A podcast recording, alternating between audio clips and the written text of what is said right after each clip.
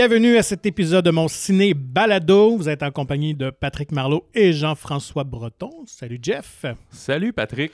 Cette semaine, deux films euh, principalement euh, très à l'opposé. Alors on vous euh, ramène au 17e siècle dans un couvent de sœurs avec Benedetta. Et on euh, revisite euh, le Upper West Side de Manhattan euh, dans les années 50 avec le West Side Story de Steven Spielberg. Donc, deux, deux films, en fait, deux cinéastes très à l'opposé. Euh, Paul Verhoeven, l'enfant terrible qui aime provoquer, et on a Steven Spielberg, le gardien de l'âge d'or d'Hollywood du film Rassembleur. Donc, euh, je pense qu'on a vraiment de, de tout pour tous les goûts aujourd'hui. Euh, oui, et sans parler, euh, sans oublier, pardon, euh, Joseph, Oui. de film d'animation. Pour euh, adu- ben, adultes ou disons pour public plus averti. Ouais, Dans le sens que c'est pas, pas un film de Pixar. non, c'est ça. Donc, euh, avant de parler de, de, de ces films-là, euh, deux films, euh, je pense qui- qu'on a beaucoup de choses intéressantes euh, à dire. Quand même, euh, dans l'actu euh, cinéma, il y a des choses assez intéressantes euh, cette semaine. Ouais, beaucoup d'annonces de casting, entre autres, et euh, je sais pas si le- les contrats se, signent avant les fêtes, avant la pause des fêtes, mais euh, ouais, on a beaucoup d'annonces en ce sens. Donc, dont euh, le prochain film de Verhoeven. Alors, on en parlait, euh, réalisateur de Benedetta. Alors, il a déjà annoncé son prochain projet et on dirait que ce serait un peu un retour à Hollywood pour lui parce qu'on sait que ces deux derniers, incluant Benedetta et l'autre, elle, ben, c'était dans avec des studios du financement français. En fait, c'est des films français, mais là, il reviendrait dans un film plus gros déploiement, en tout cas, euh, plus américain peut-être. Ouais, c'est ça. Il retourne dans le thriller euh, érotique euh, et il va renouer avec euh, Edward Neumayer, qui était le scénariste avec qui il a travaillé au début là, sur Robocop, qui est probablement un de ses films les plus populaires, ou Mhm. Ouais. si on veut, là, le plus. Qui fait son- plus consensus. Ouais, son, plus grand succès, si on veut. Et Starship Troopers, qui lui est moins populaire et fait moins consensus. Puis, euh, c'est- j'avais oublié, mais c'est Verhoeven qui avait fait Basic Instinct, Ouais, hein, c'est ça? Tout à fait. Fait que là, il reviendrait dans un genre de thriller comme ça. euh, Mais il est capable du. Ben là, je, dirais pas du bon, ben Basic Instinct, ben, c'était- pas si mauvais que ça, là, quand même. Mais euh, dans le style érotique, il avait quand même fait euh, Showgirls aussi, il faut pas Ouais, oublier. c'est ça. Ouais. qui était un peu dans, le- dans le quétaine. Donc, euh, son prochain film, Young Sinner, on sait pas trop où ça va se situer dans le spectre de, de l'érotisme et euh, de la provocation. Mais euh, je sais que j'ai lu, en tout cas, qu'il voulait renouveler le genre, en tout cas, innover ce genre-là, ce créneau-là. Je sais pas ce que ça veut dire. Ouais, puis euh, ce que je trouve drôle en regardant ce que Neumayer a fait, depuis Starship Troopers, il a fait que des Starship Troopers. Ah ouais, ok. Ouais, fait qu'il a scénarisé le, le 2, 3 et même le 4. Je pense que le 4 est en animation, c'est lui qui a fait le scénario, puis il a réalisé le 3. D'accord. Fait qu'il il était comme coincé dans cette franchise-là. euh, Clairement. mais là, voilà, il va en sortir maintenant.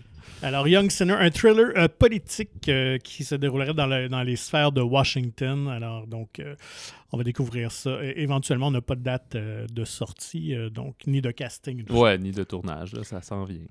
Euh, autre annonce du côté de Marvel qui devrait plaire aux amateurs de Shang-Chi. Euh, ouais, Da- Destin Daniel Cretton, qui a réalisé le premier volet il y a quelques mois, eh bien, il va revenir pour le deuxième. Ouais. Fait que ça, c'est très bien parce que quand quelqu'un a maîtrisé un super-héros, c'est aussi bien de le garder euh, à ce moment-là pour faire la suite. Et ils ont annoncé aussi, c'est pas trop clair, mais qu'ils feraient une série sur Disney+. Mais Ouais. on sait pas, c'est une série de Shang-Chi, un des personnages, ça pourrait être comme les, la gang des assassins, j'oublie leur nom. Là, Ouais, que- les Ten Rings avec Ouais, sa c'est ça, exactement. Ouais. Peut-être quelque chose comme ça. Ils ont juste dit, ben, dans son contrat, il y a euh, Shang-Chi 2, puis une série euh, sur Disney+. Alors, euh, il est dans les bonnes grâces de Disney avec ce succès-là de Shang-Chi. Et si on parle toujours de l'univers de super-héros, Tom Holland qui est très, euh, très sollicité. Euh, en plus de jouer dans Spider-Man, on va le voir dans Uncharted en février. Euh, changement de cap avec un rôle que moi, je le vois bien dedans. Oui, celui de Fred Astaire dans un biopic qui est encore avec Sony Pictures. Fait que lui, il doit être de ceux qui ont un deal de Ah, vi- multifilm avec Sony, là, parce que c'est, que ça, finalement. Euh, savais-tu qu'il y avait déjà eu un autre film sur Fred Astaire Non. en cherchant? Puis ça s'appelait Fred and Ginger. OK? Puis, en fait, il est même pas encore sorti. OK. Fait a, euh, arrive des fois, là, c'est comme Ouais, deux ouais, ouais. studios différents, deux producteurs ont l'idée de faire un film là-dessus. Et ce que je trouve cocasse, c'est que l'autre qui s'appelle Fred and Ginger, c'est Jamie Bell qui va faire le rôle de Fred Astaire. Et euh, dans le fond, Tom Holland, lui, s'est fait connaître à l'époque parce qu'il a joué le rôle de Billy Elliot dans le musical à Londres. Puis Bell, Jamie Bell, lui, s'est fait Mm. connaître parce qu'il a fait Billy Elliot au cinéma. Ben Fait oui, que- ben oui, c'est quand même drôle. ouais. Ben, il y a comme 10 ans de plus à peu près. Là. Fait que. Et par le titre de Fred et Ginger, donc j'ai l'impression que ça va être vraiment concentré sur. Ben, l'époque Fred Astaire, Ginger Rogers et toute la. Ouais, c'est ça. Ça, c'est celui euh, avec Jamie Bell. L'autre avec Tom Holland, ils ont, le titre n'est pas annoncé, mais là, ça va être sûrement plus sur tout, j'imagine, la vie de Fred Ouais, Astaire plutôt qu'une époque euh, précise. Début de la carrière, parce que bon, de- déjà Tom Holland a quoi, 25 ans, là, donc euh, je pense pas que ça va être le Fred Astaire des, de Singing in the Rain et tout ça, bien que ça, on- on- Je sais pas. Il a- ils peuvent le maquiller. Et il en a fait une petite version dans un euh, Oui. lip sync battle. Ouais, c'est ça, avec euh, Zendaya, que j'avais complètement zappé ça, mais là, je l'ai écouté, puis quand même impressionnant, Ouais. surtout quand il revient en Umbrella, euh, spoiler, après de Rihanna. là. Ouais, non, euh, je me rappelle qu'à l'époque, ça, ça avait fait euh, jaser beaucoup ces réseaux sociaux. Ben, ça fait 2-3 ans, puis la Mm. vidéo avait des centaines de millions d'écoutes sur YouTube, alors euh, c'est pas mal. Et sinon, dans un autre euh, registre, M. Night Shyamalan, dont on ne sait jamais trop l'intrigue de ses films. Alors, euh, ben, il a au moins annoncé le titre de son film Knock, and- Knock at the Cabin et le comédien principal, on présume. Euh, pour l'instant, il y en a juste un. Ouais, c'est Dave Bautista, Mm. qui est en train aussi de, de se prendre des, des rôles principaux de plus en plus. Puis je trouve que dans la catégorie euh, lutteur qui fait du cinéma, là, il s'en tire vraiment bien. Il y a Ouais, The oui. Rock, c'est sûr, qui est, qui est venu à faire euh, des leads, puis qui était justement l'acteur le plus payé des dernières années, des choses comme ça. Mais Bautista, qui joue dans des films de Denis. Villeneuve, Ouais, puis des trucs comme ça, ouais. Il a fait le, le fier à bras, mais dans des films de bonne qualité, justement. là. Non, il y a vraiment une carrière, un choix de carrière intéressant et euh, des rôles, euh, comme je disais, tout à fait euh, différents l'un de l'autre. euh, donc, euh, Il très a voir. fait, euh, son passage obligé du, euh, du body. Ben, en fait, il va faire un body cop movie avec Jason Momoa. Fait que ça, je Ouais. pense que c'est en production. Mais il a aussi fait un film avec une jeune fille qui Ouais, s'appelait Mon espion. Fait qu'elle a flic à maternelle ou. ah, Ouais, je suivait la carrière d'Arnold, un peu le modèle Arnold. c'est ça.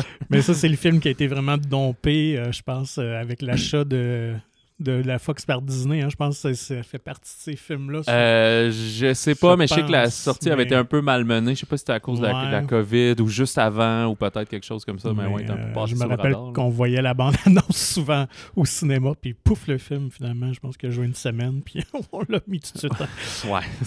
Euh, Ben écoute, moi la plupart des films que j'adorais quand j'étais jeune, je les ai réécoutés adultes puis c'est des déchets là. fait que ça veut votre enfant peut aimer ça même Ah, si mais des fois c'est ça ce que je comprends, c'est que t'as des films que et l'enfant et l'adulte vont apprécier, mettons souvent Disney Pixar, puis t'en as Mm. d'autres qui sont plus comme action-ish que là euh, le niveau d'humour souvent est, est pas au rendez-vous pour toute la famille c'est pour le plus jeune public.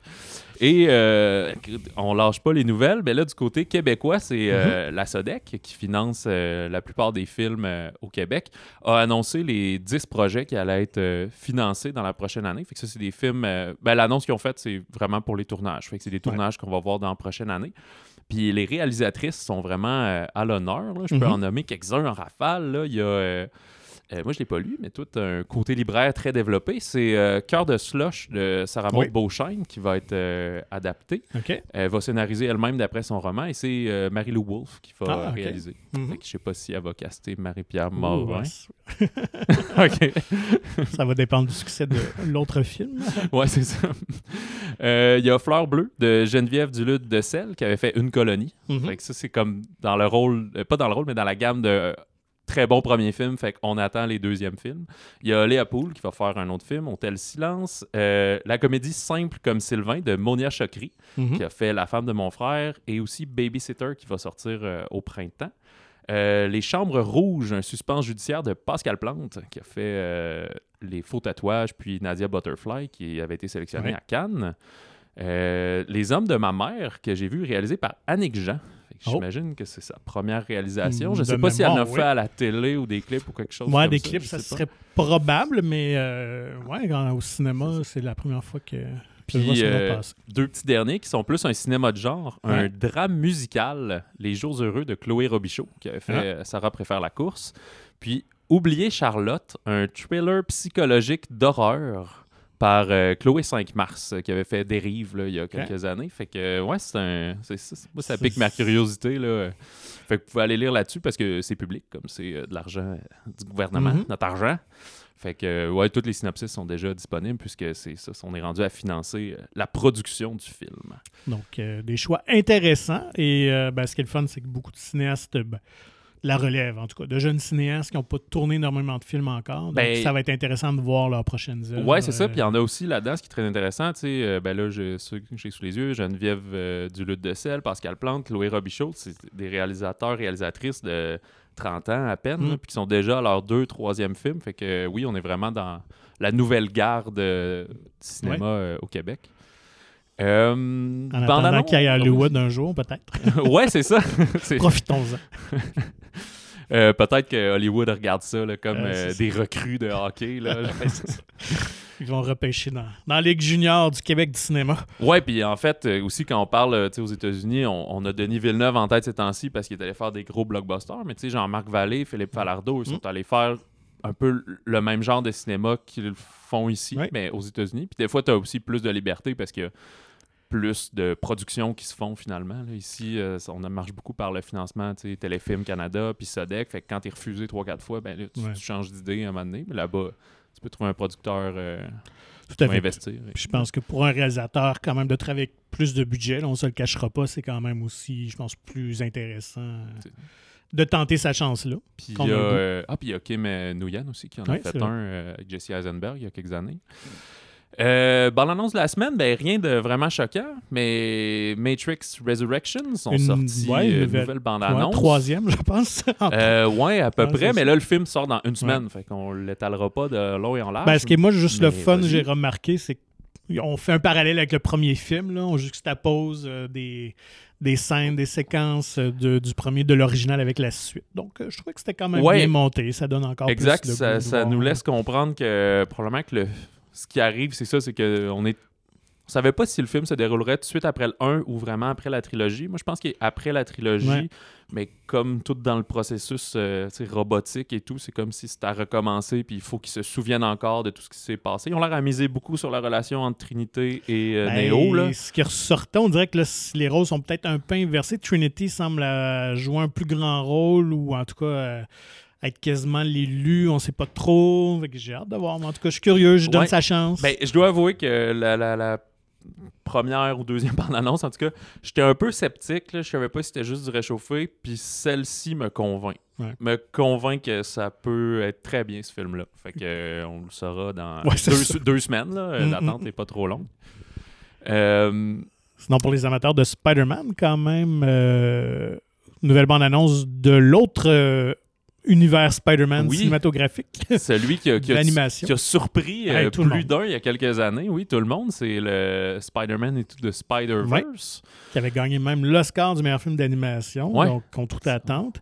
Et euh, moi, j'avais vraiment embarqué dans la prémisse. Euh, je trouvais que c'était un beau film familial euh, et de super-héros juste très bien monté. On avait vraiment l'impression d'être dans une bande dessinée, dans un univers de bande dessinée. Ouais, c'était un style de dessin, là, je saurais pas comment l'appeler, Ouais. mais vraiment cool. On n'est pas tombé juste dans la 3D, puis c'était comme un genre de, de, de dessin de traditionnel, mais juste avec un petit peu de profondeur, des trucs comme ça. Ouais, Ouais. vraiment éclaté, comme tu dis, le style BD, les couleurs, le montage. euh, Non, c'était super. Puis là, ça va être. euh, hey, J'ai oublié le titre C'est exact. euh, euh, Across de, Multiverse? de uni- ouais, Across the, the Multiverse. Mais chapitre 1, ça se peut-tu? Effectivement, donc la grande surprise d'un peu tout le monde lorsque la première bande-annonce est tombée, donc c'est marqué Part 1, Ah. donc octobre 2022, mais on n'attendra pas trop longtemps pour la suite, donc il serait prévu pour octobre 2023.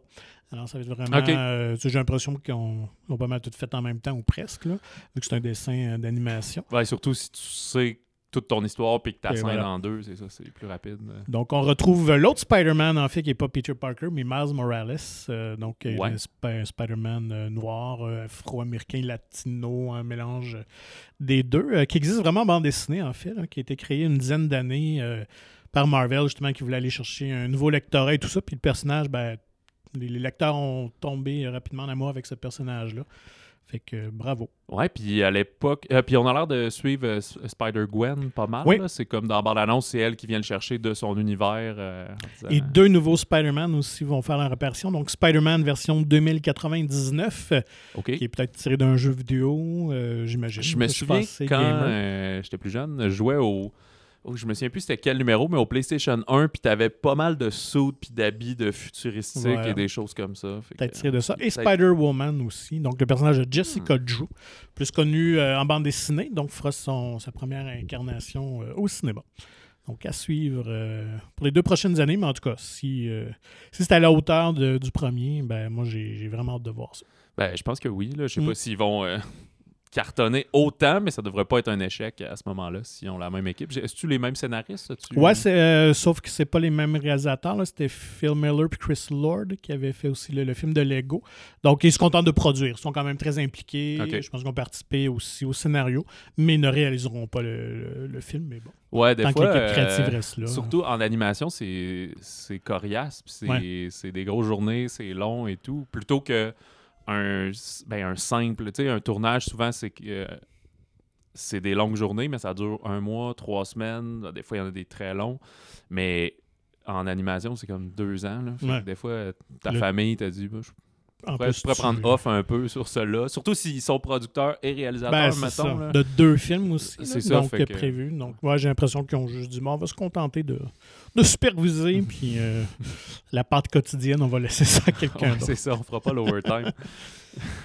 bon, ben, on peut s'attaquer euh, aux nouveautés. Ben oui, parlant de, du monde de l'animation, euh, restons dans ce créneau-là avec Joseph, euh, qui, euh, faut le saluer quand même, que c'est euh, qu'il a une grosse distinction, il avait remporté le César du meilleur film d'animation, donc euh, c'est quand même quelque chose. Sélection à Cannes aussi. Ouais. Donc, que raconte Joseph? Euh, Joseph, ben en fait, j'ai quasiment envie d'introduire qui est Joseph. Ouais. Euh, je sais pas pour toi, mais moi, je connaissais pas du tout ce pan d'histoire euh, avant. Fait que Joseph est né à Barcelone en 1910, euh, dit euh, ben, Joseph Bartoli, en fait, qui est un artiste peintre, illustrateur et même homme politique espagnol. Euh, il est célèbre notamment pour son recueil de dessins euh, Campos de Concentración, donc euh, camp de concentration, euh, 1939-1943, et c'est ce qui est au cœur euh, de ce film. Puis euh, il y a aussi une relation intime avec euh, Frida Kahlo un peu après la Deuxième Guerre mondiale. Puis ça lui a permis de connaître euh, Léon Trotsky, même si lui revendiquait ne pas être euh, communiste. là. Et euh, alors, ça nous mène euh, dans le film. On est en février 1939 et euh, complètement submergé par le flot de républicains fuyant la dictature du général Franco. Le gouvernement français euh, parque tous les Espagnols qui débarquent dans des camps de concentration où beaucoup d'entre eux ben, vont périr euh, faute de soins et de nourriture. Et dans un de ces camps, il y a deux hommes séparés par des fils de fer barbelés qui vont se lier d'amitié. L'un est gendarme et l'autre, ben, c'est notre euh, protagoniste, Joseph Bartoli, combattant antifranquiste et dessinateur. Donc, euh, ouais, euh, moi, je- étant un très grand euh, suivant, en tout cas, un, grand, un très grand amoureux de l'histoire, disons ça comme ça, et beaucoup de la Deuxième Guerre mondiale, j'a- j'a- j'adore vraiment tous les films ou documentaires que je peux tomber là-dessus. Donc, euh, ça a été une belle découverte, surtout qu'en regardant, je. J'avais même pas lu le, synopsis, le sujet. Je me suis comme juste lancé, allons voir. Euh, donc, euh, j'ai trouvé ça vraiment intéressant de connaître euh, ce, pan d'histoire-là, comme tu l'as dit, qu'on connaît peu. En même temps, dans un style d'animation qui, je dire, assez original quand même. Qui, je sais que le, le réalisateur qui s'appelle Aurel travaille beaucoup dans la presse. Le, le dessin. euh, eux, ils, appellent ça beaucoup en France un dessinateur de presse, que Ouais. nous, on appelle un caricaturiste, en fait. Oui, mais on est plus dans le caricaturiste dans le centre, dans, dans le terme du New York Times, New Yorker Magazine. ça, ouais. donc- pas, pas pas sur le coin d'une rue avec une grosse tête sur un petit ça. corps, là. Et ça se sent, ça se sent dans, dans le visuel. Et euh, non, j'aimais cette, euh, ce, côté-là qui est une animation assez statique. On est quasiment. im- on présente des dessins, mais c'est souvent fait.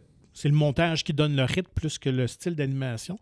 Mais euh, moi, j'ai trouvé ça. euh, pour, en tout cas, pour, pour ceux qui aiment ce genre-là, je pense que vous allez Ouais, c'est allez Ben, quand même, les, les, les- comme tu as dit, les prix, les nominations parlent pour eux-mêmes. Le film est assez court aussi, Oui, une aussi. heure et dix à peu Ouais. près. Euh, c'est multilingue, un peu de français, un peu d'espagnol. Et euh, c'est super intéressant sur sa vie, c'est quand même poétique. On a aussi le- la structure narrative, c'est assez classique du Oui. grand-père qui compte à son petit-fils un peu désintéressé cette histoire de sa Mhm. vie. Fait qu'on a un petit euh, back and forth, aller-retour euh, temporellement.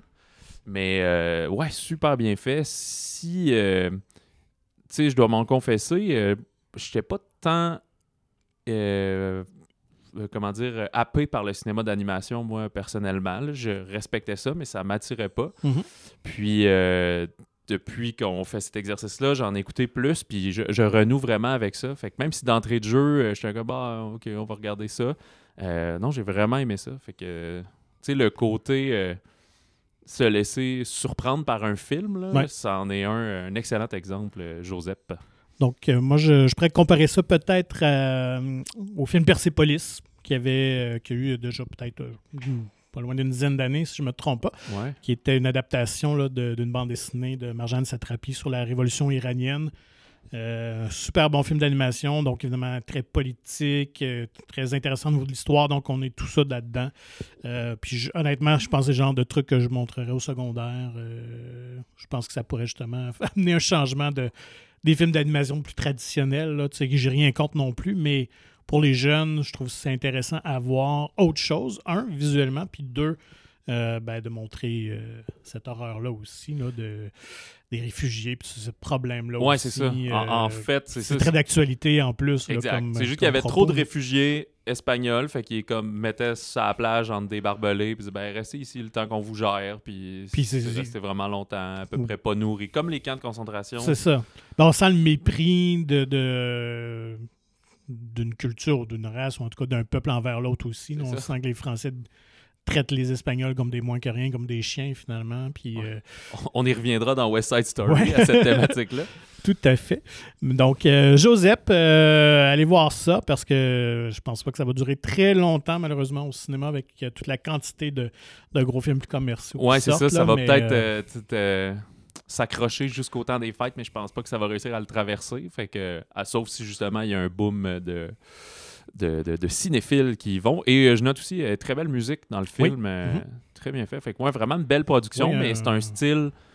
c'est ça, comme tu dis, un petit peu plus lent, un peu plus contemplatif que ce qu'on est habitué de voir, surtout depuis la 3D et, Mm. et tout. Là. On, on retourne au dessin traditionnel.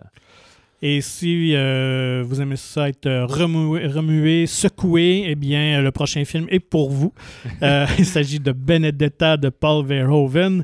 Donc, euh, on, on vous disait tout à l'heure, réalisateur de Robocop, Starship Troopers, Basic Instinct, qui a quand même quitté Hollywood. Je pensais pas que ça faisait si longtemps. En 2000, je- j'étais allé fouiller un peu. Puis son dernier gros film américain, c'était Hollow Man, le film d'homme invisible avec Kevin Bacon, qui j'ai avait pas vu été, ça, euh, moi non je- plus, je n'avais pas vu, je vais confesser mais qui avait eu comme un, pas un si grand succès. Fait que je pense que ça l'avait peut-être rendu amer. euh, mais tu sais, je pense que c'est un, un personnage aussi, ce réalisateur-là. là. il était tout le temps un peu en bagarre contre les, les producteurs et les studios.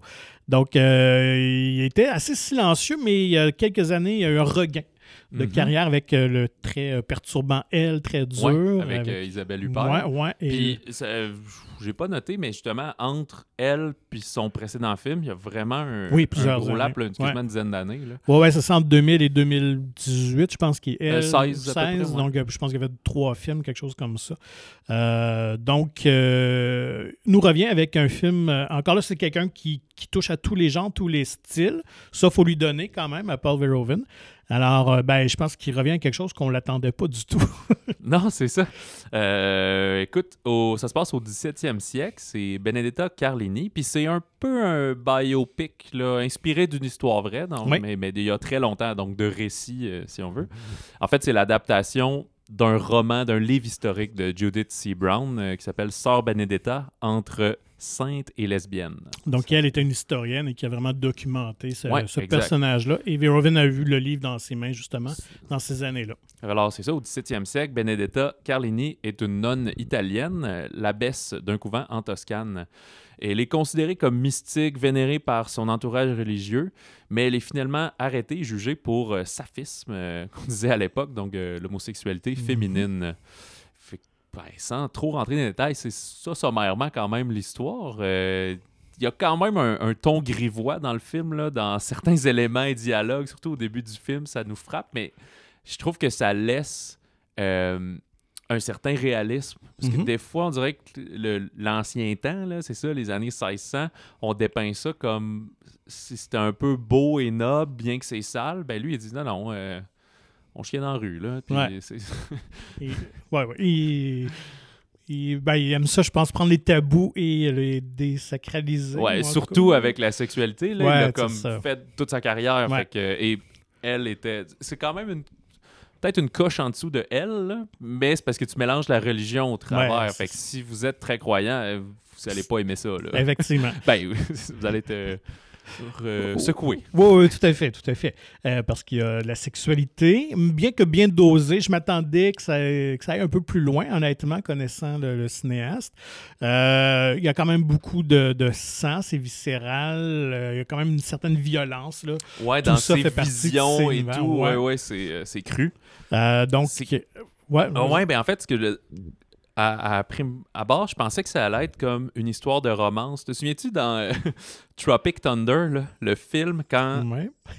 comme c'est tous des comédiens qui jouent un film dans le film, on voit toutes des bandes annonces Oui, du oui, genre oui. d'œuvres qu'ils font. Ouais, avec Celle de Maguire. Robert Downey Jr. qui est comme deux prêtres en amour avec Tobey Maguire, puis tout qui caressent leur chapelet, puis tout. Puis j'étais comme, ça va-tu être ça? Puis c'est comme, non, vraiment Non, pas. non. C'est plus que elle a des tu sais dans, dans, dans l'histoire vraie aussi de Benedetta, c'est une enfant qui était euh, supposée mourir, qui avait sa mère avait une grossesse difficile puis tout.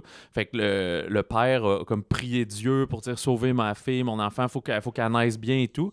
Fait qu'il l'a appelée euh, Benedetta qui veut dire euh, la bénie si je me Mhm. souviens bien. Puis dès sa jeunesse, il y a des, es- des écrits qui recensent comme euh, des petits miracles, des trucs comme si elle communiquait avec les animaux, des, des petites choses comme ça. Fait que ça, c'est passé assez rapidement dans le film, mais faut comprendre cette aura-là autour euh, de, de l'icône. Fait que ce qu'on essaie de dire, c'est, elle avait-tu vraiment des... tu sais, Fait-tu vraiment des miracles? Avait-tu des visions? Est-ce qu'elle va devenir une stigmatisée ou elle invente ça? Puis le film tient pas nécessairement à répondre à la question, Mm. mais il nous pose la question, en fait, Oui, finalement. tout à fait. Euh, faut dire, c'est ça, effectivement, tu touches le point que c'est pas une histoire d'amour entre deux sœurs, euh, pas dans le sens conventionnel du terme, là, parce que je pense qu'elle utilise juste vraiment ce rapprochement-là pour se sentir, pour atteindre un état de grâce. En tout cas, selon ses visions à elle, c'est Jésus même qui lui, à travers elle, ou un esprit, ou un ange, une entité quelconque qui, qui l'amène vers ça. C'est ça, elle n'a d'amour que pour Jésus. Ouais, ça. mais ça se transmet dans cette chair, en tout cas. Euh, donc, euh, c'est ce- c'est pour ça que j'ai trouvé ça assez intéressant euh, comme film. Euh, puis, euh, Ah, puis on a, excuse-moi, mais on a omis de mentionner le casting. ben oui, oui, oui, qui est quand même solide. là. Mais oui, parce que notre Benedetta, c'est Virginie Efira. Il y a aussi Charlotte Rampling, Daphné Patakia, qui fait comme sa, pas son amoureuse, mais celle avec qui elle a de multiples relations, qui était plus ou moins connue. Et il y a Ouais. Lambert Wilson aussi, qui est excellent, genre de... J'oublie les termes religieux, là, mais le, lui qui chapeaaute plus la communauté, un peu. là. une espèce de prêtre inquisiteur. Euh, donc, euh, donc oui, euh, ben moi, Virginie Efira, j'ai trouvé vraiment sensationnel Ouais, là-dedans. là, Absolument. que, en plus, ben, en voyant le film, moi, ça m'intéresse beaucoup, ce genre de film-là, honnêtement. Je m'intéresse quand même beaucoup à la religion. Et j'avais jamais entendu ce nom-là. On entend ça, euh, Sainte-Thérèse de Lisieux ou euh, tu sais, quelques-unes. là. Euh, donc, en fouillant un peu, donc j'étais assez étonné de voir euh, que, que c'est un cas qui était quand même assez connu, je pense, dans le monde de l'Église, là, mais Ouais. peut-être pas du grand public. Mais justement parce qu'à cause de, évidemment, c'est un des, des- des premières relations euh, lesbiennes dans le monde occidental là, qui étaient recensées. Mais euh, d'après ce personnage-là, cette euh, sœur-là, dans le fond, ses visions étaient beaucoup plus intenses que le film nous le montre. Je pense que Verhoeven n'a pas mis tout l'emphase là-dessus, a gardé une certaine retenue, mais en tout cas, selon ce qui était relevé dans les écrits de l'Église, elle était en transe pendant 6 à 8 heures, puis c'était assez souffrant. Et... Donc, c'est assez intéressant. Moi, ça, me fascine, ce genre de personnages-là. Puis, il y a des cas qui ça a été vraiment révélé comme la fraude, mais d'autres non, que c'est pas expliqué. Donc, euh... mais dans ce cas-ci, ça semble être vraiment qu'elle aurait trafiqué ses stigmates et tout ça. Mais en tout cas, euh, Ouais, c'est parce qu'on se fie à des écrits d'il y a 400 ouais, ans. Ouais, c'est ça, tout à fait. Il y a, euh, Verhoeven a écrit le rôle pour Virginie Efira. Oui. Je me souviens plus de son rôle, mais elle jouait dans le film Elle, Mhm. un- sûrement un personnage secondaire, évidemment.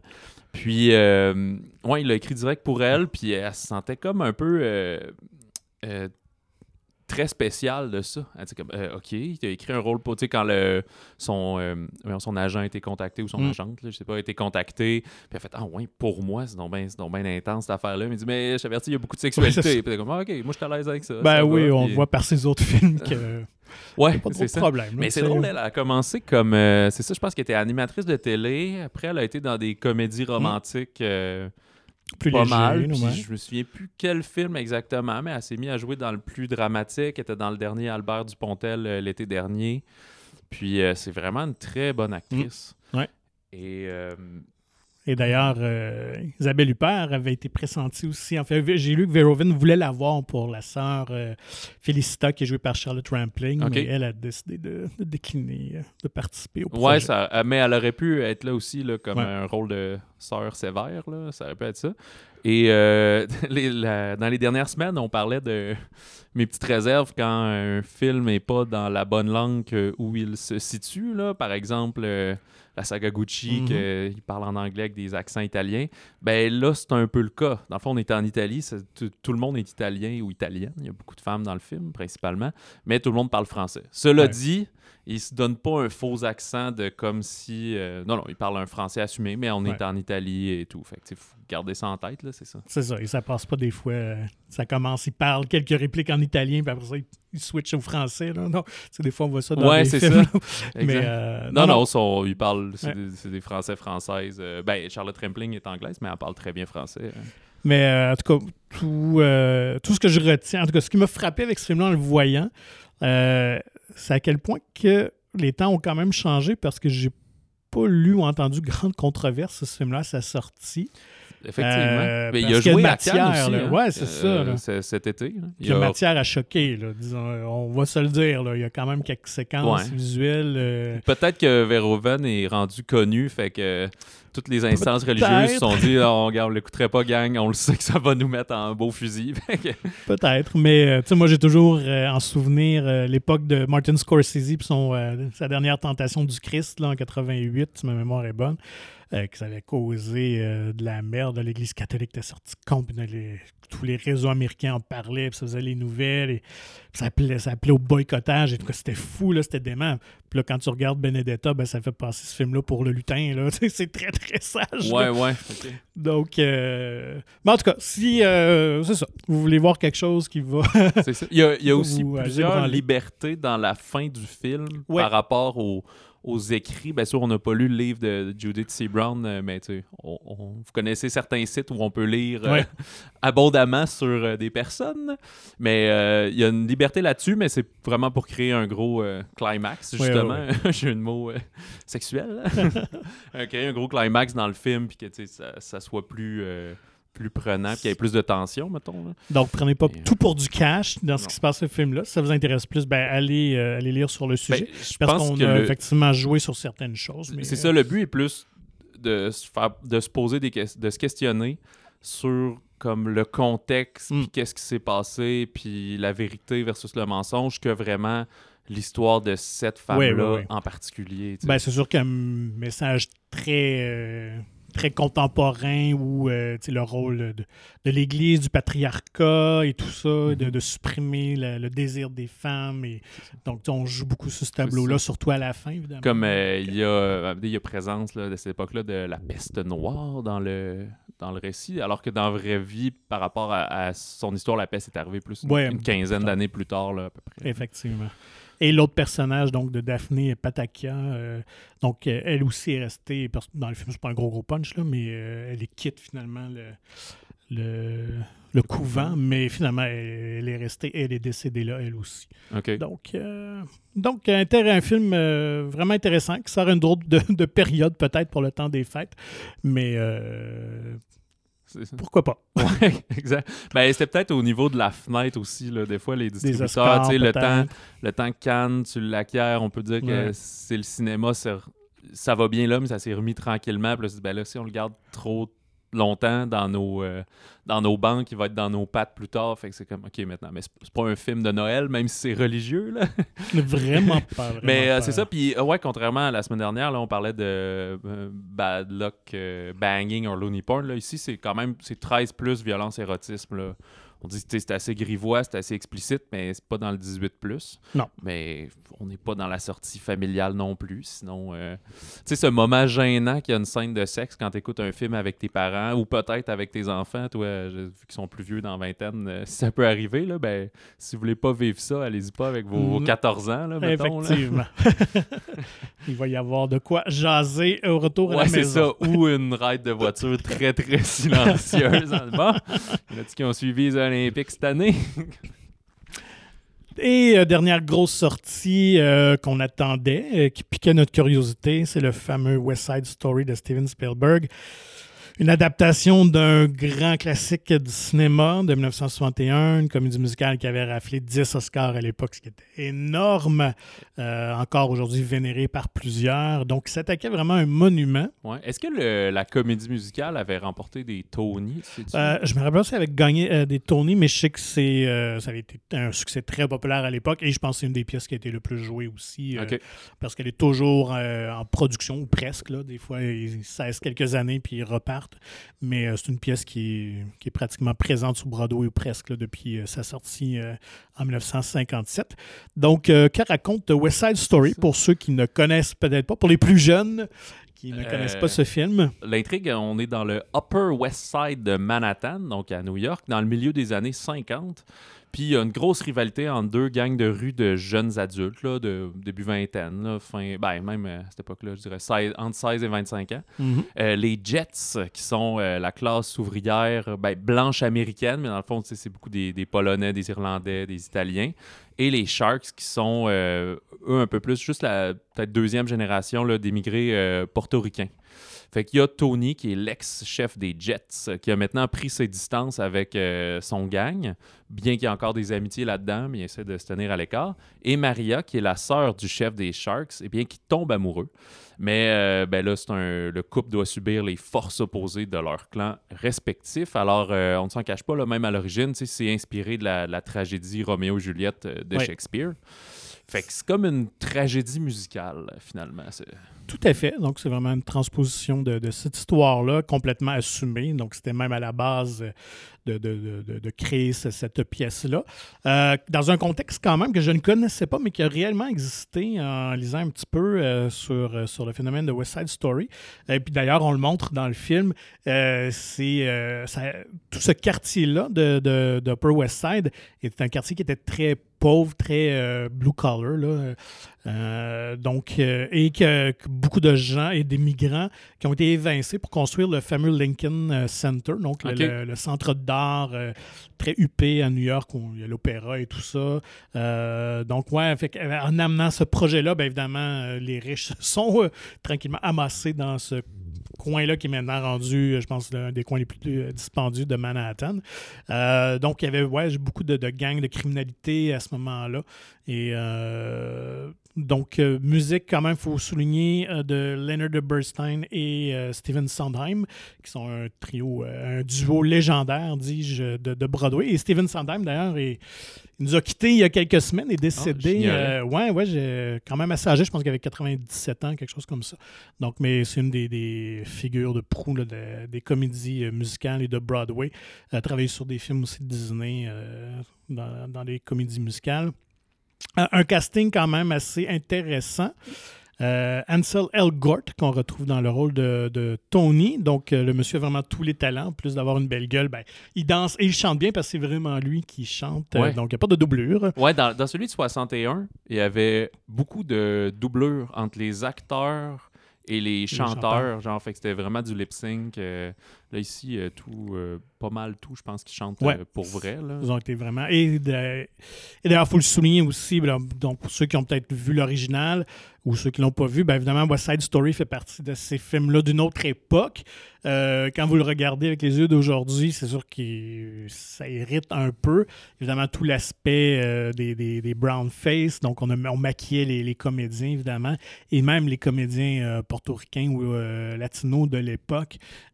Donc, ils en ont souffert un peu parce qu'ils se trouvaient ça un peu insultant. Ouais, c'était comme pas un peu assez la norme. Ouais, c'est ça, tu sais. Donc, vraiment, Spielberg a fait un effort vraiment de choisir des, comédiens. euh, des, des Latinos sont pas tous portoricains, mais euh, quand même, il faut souligner que Spielberg est un grand euh, dénicheur de talent. Je pense tout au long de sa carrière, il va souvent chercher des nouveaux visages et je pense qu'il a trouvé une belle perle en la personne de Rachel Ziegler qui joue Maria. Euh, elle est vraiment, vraiment renversante. En plus de bien chanter, euh, écoute, elle perce l'écran, c'est incroyable cette comédienne-là. Ouais, puis c'est fascinant parce que justement pour son casting, ils sont allés en ce qu'on appelle un casting sauvage, c'est-à-dire dans, dans le monde connu, il y avait Ouais. personne d'intéressant ou peut-être c'est directement ce qu'ils voulaient, un visage euh, inconnu. Dans ce temps-là, tout le monde peut envoyer une cassette de chez eux, ça. un enregistrement. ouais. Puis elle, elle faisait déjà des, des vidéos, de, des, des covers sur, euh, sur YouTube, des reprises. Puis là, elle en a fait une euh, d'une des chansons thème du film, c'est euh, I Feel Pretty, je Mhm. pense. Puis là, ça y a valu ben, des auditions en personne à ce moment-là et tout. Puis elle l'a eu, fait qu'elle elle a à peu près 18 ans. Puis déjà, euh, ben, ce film-là est produit par Fox, là, qui avait déjà entamé avant que Disney rachète Fox. Puis euh, déjà, Disney a, a mis la a a fait une bonne prise parce que c'est elle qui va faire la petite sirène euh, si on vous l'apprend dans l'adaptation en prise de vue réelle là, que je sais plus qui va réaliser et tout là, ça va sûrement sortir euh, dans deux ans peut-être fait qu'elle va être la jeune Ariel. Mais euh, elle est d'origine colombienne et ça a fait jaser, je me souviens à l'époque Ouais. qu'ils l'ont choisi pour Ariel parce que le monde ben est supposé être blanche puis là, get over it people Mhm. euh, Ansel Elgort, euh, ceux qui ne le replacent pas, c'était était dans Baby Driver Ouais. notamment, et il s'est fait beaucoup connaître euh, peut-être pour la, la jante féminine dans Nos étoiles contraires, Oui. beaucoup, le, le drame romantique. Oui, effectivement. Et on retrouve ben, un beau clin d'œil de Spielberg et son Hey, scénariste Tony Kushner. Ouais. Je me suis mêlé, j'ai dit la petite sirène, mais c'est Blanche-Neige, hein? Ouais, ouais, ouais, c'est ça. Mais il y a quand même polémique avec la petite sirène parce que c'est une actrice découlère. Tout à fait. Donc oui, c'est Blanche-Neige euh, et on l'avait parlé, puis c'est Gal Gadot, euh, Gadot qui va jouer euh, Ah, ben la oui. méchante sorcière. Mais à culpa. Donc, euh, mais je, être une fantastique Blanche-Neige.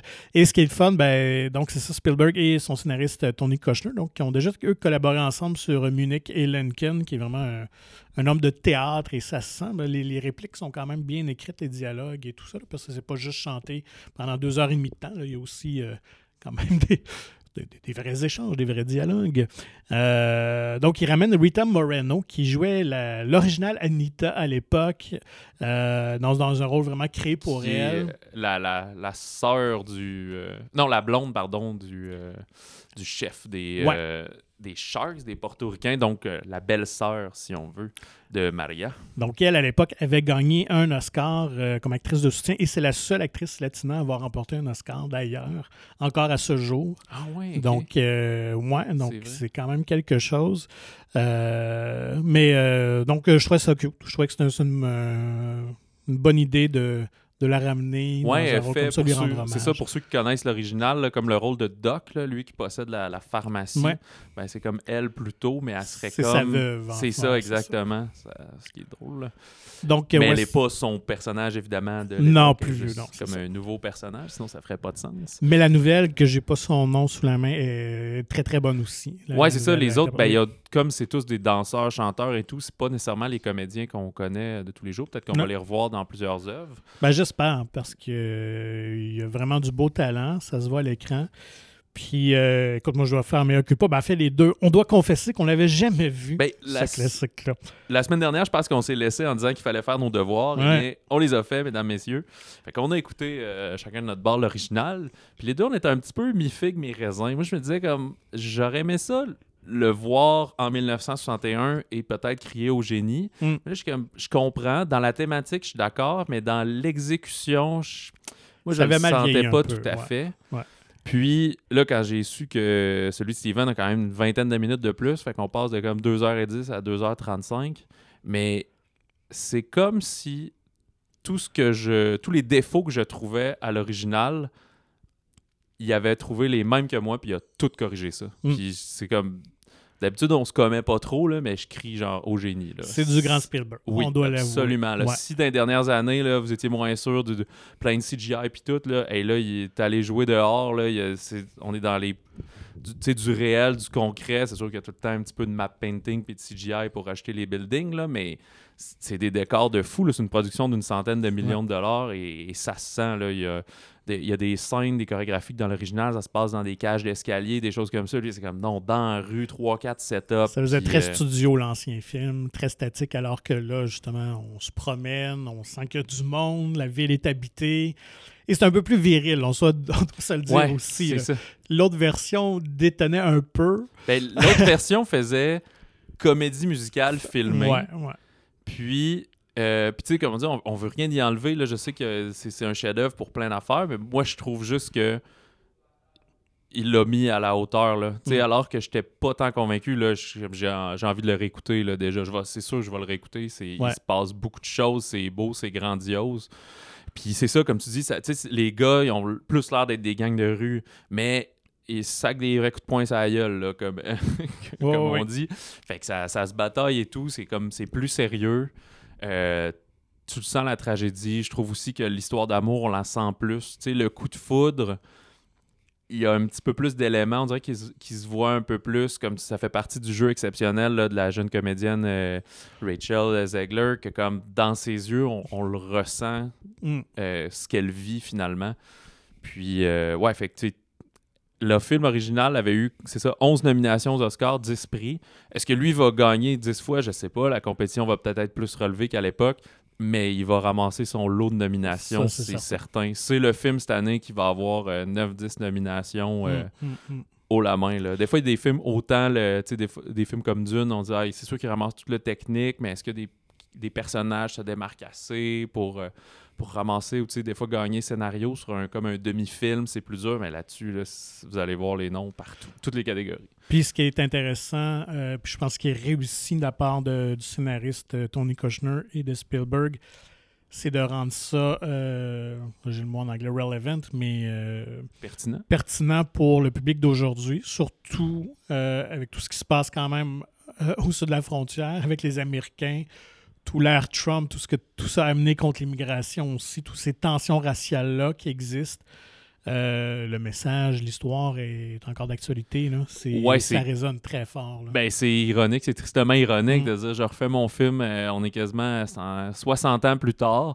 Puis ben, le message de haine euh, sociale et de encore. racisme s'applique encore, il n'y a pas de problème. Mhm. Puis de, de classe aussi. de- Ouais, de ouais, comme des- De méfiance envers l'autre. C'est et, comme euh, plus expliqué le rapport avec la police aussi. Tu sens que la police a dit bon, je veux pas de, de brasse camarades, mais t'as un petit peu plus du bord des plus blancs que des portoricains. Comment, ouais, dénonce-les que je le Mm. mette en prison pour qu'on passe à autre chose. Tu sais, puis... Donc, euh, vraiment à voir. euh, West Side Story, une très grande réussite, un très beau film, euh, très bien tourné. vraiment du grand Spielberg. Écoute, il y a des beaux cadrages, des belles images. euh, c'est vraiment donné, ça se sent. Puis euh, nous, on l'a vu en version française, ça, Oui. ça donnait plus. Puis comme d'habitude dans les comédies musicales, euh, les chansons ne seront pas traduites, elles se retrouvent sous-titrées à ce moment-là. Mais il y a quand même beaucoup de dialogue dans le film. Puis euh, parfois, elles parlent euh, en espagnol, les personnes, surtout Mhm. les femmes. En tout cas, les gens parlent en espagnol. C'est pas sous-titré. C'est Ouais. toi qui m'apprenais que c'est Spielberg qui a dit non, non, c'est. Ça va être dans le dialogue. Si vous Ouais. parlez espagnol, tant mieux. Sinon, vous êtes comme les autres personnages. Des fois, ils alternent entre, mais tu comprends ce qu'ils disent. Il n'y aura pas un, un monologue en espagnol. Il va juste avoir une petite réplique. euh, surtout qu'il y a un des personnages, comme dans, dans l'original, Anita, qui, elle, est portoricaine, mais est heureuse d'être aux Ouais. États-Unis. Fait qu'elle dit aux autres, non, non, on parle anglais. Ben, c'est ça qui est drôle dans la version doublée. Ça dit, non, non, on parle en français, s'il vous plaît. mais euh, c'est ça. Fait que euh, le film est comme bilingue à ce moment-là. Ouais. euh. Puis, euh, ah oui, vas-y, vas-y. Non, non, ben c'est ça. Effectivement, c'est une, c'est une très belle touche. Donc, pour ceux qui vont le voir en anglais, ben c'est ça. Donc, ça va être la même chose, évidemment. Donc, un mélange d'anglais et d'espagnol. Puis, je suis content qu'ils l'ont gardé pour la traduction. J'étais curieux de voir est-ce qu'ils feraient ça ou pas, mais euh, tant mieux. C'est ça, non, ils n'ont pas déraciné le film, c'est fantastique. Puis, euh, ben, c'est peut-être la, la- la journée des, des surprises, parce que comme je disais que en animation, je n'étais pas tant euh, attiré par ce genre de cinéma. Ben, les comédies musicales non plus, je n'ai pas vu euh, vraiment plus qu'il faut, si on veut. Moi non plus au cinéma, je suis pas un grand, grand fan. J'avais capoté pas mal sur Les Misérables, mais parce qu'à la base, on dans la famille, on tripe sur Les Ah, Misérables. ok. Mais euh, tout l'âge d'or d'Hollywood, j'en ai vraiment pas vu beaucoup. Donc, euh, on dirait que c'est quelque chose qui est très loin ou que je suis moins porté. Mais euh, écoute, ça m'a donné ça. le goût d'en voir. Moi, Euh, j'ai j'ai adoré. Ça m'a fait. ben, je sais que c'est pas tout le monde qui aime ce film-là, mais ça m'a fait le même effet que La La Land à l'époque. Que je savais pas trop Ouais. ce que j'allais voir, puis que j'ai capoté La La Land. On l'écoute une fois par année, puis on écoute la trame sonore vraiment souvent.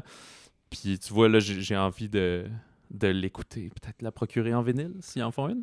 ouais. Mais euh, ouais, c'est c'est vraiment un très beau film. Est-ce que ça donne le goût d'écouter Cats? Oh boy, Ouais, non, c'est ça. pas à ce point-là peut-être. Mais justement, tu parles des Misérables, puis tu sais, il y a souvent une comédie musicale qui ressort dans le temps des fêtes. Puis là, évidemment, euh, outre La La Land, c'est souvent plus des, euh, des remakes. Là.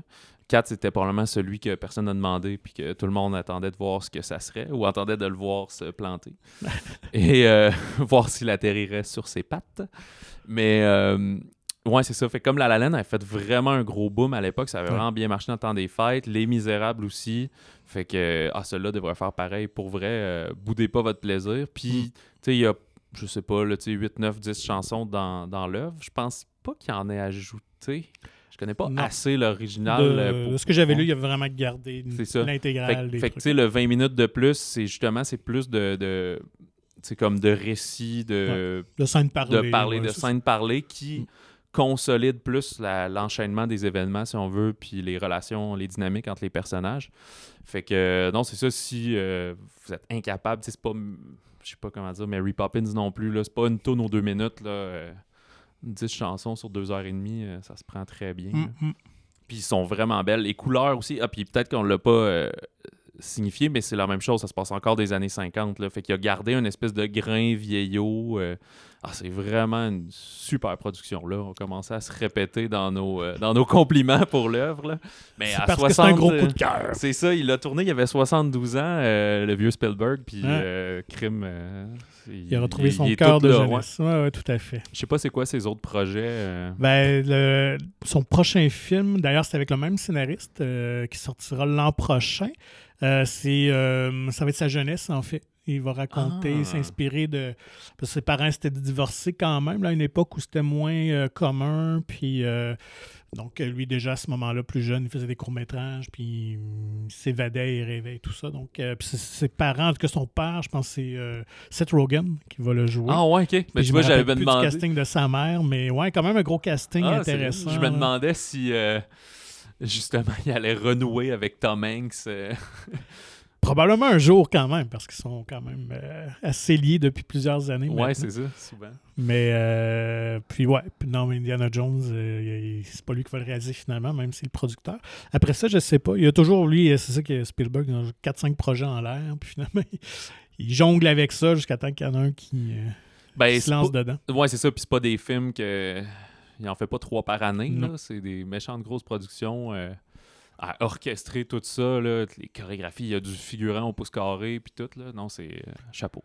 Mais là, euh, OK.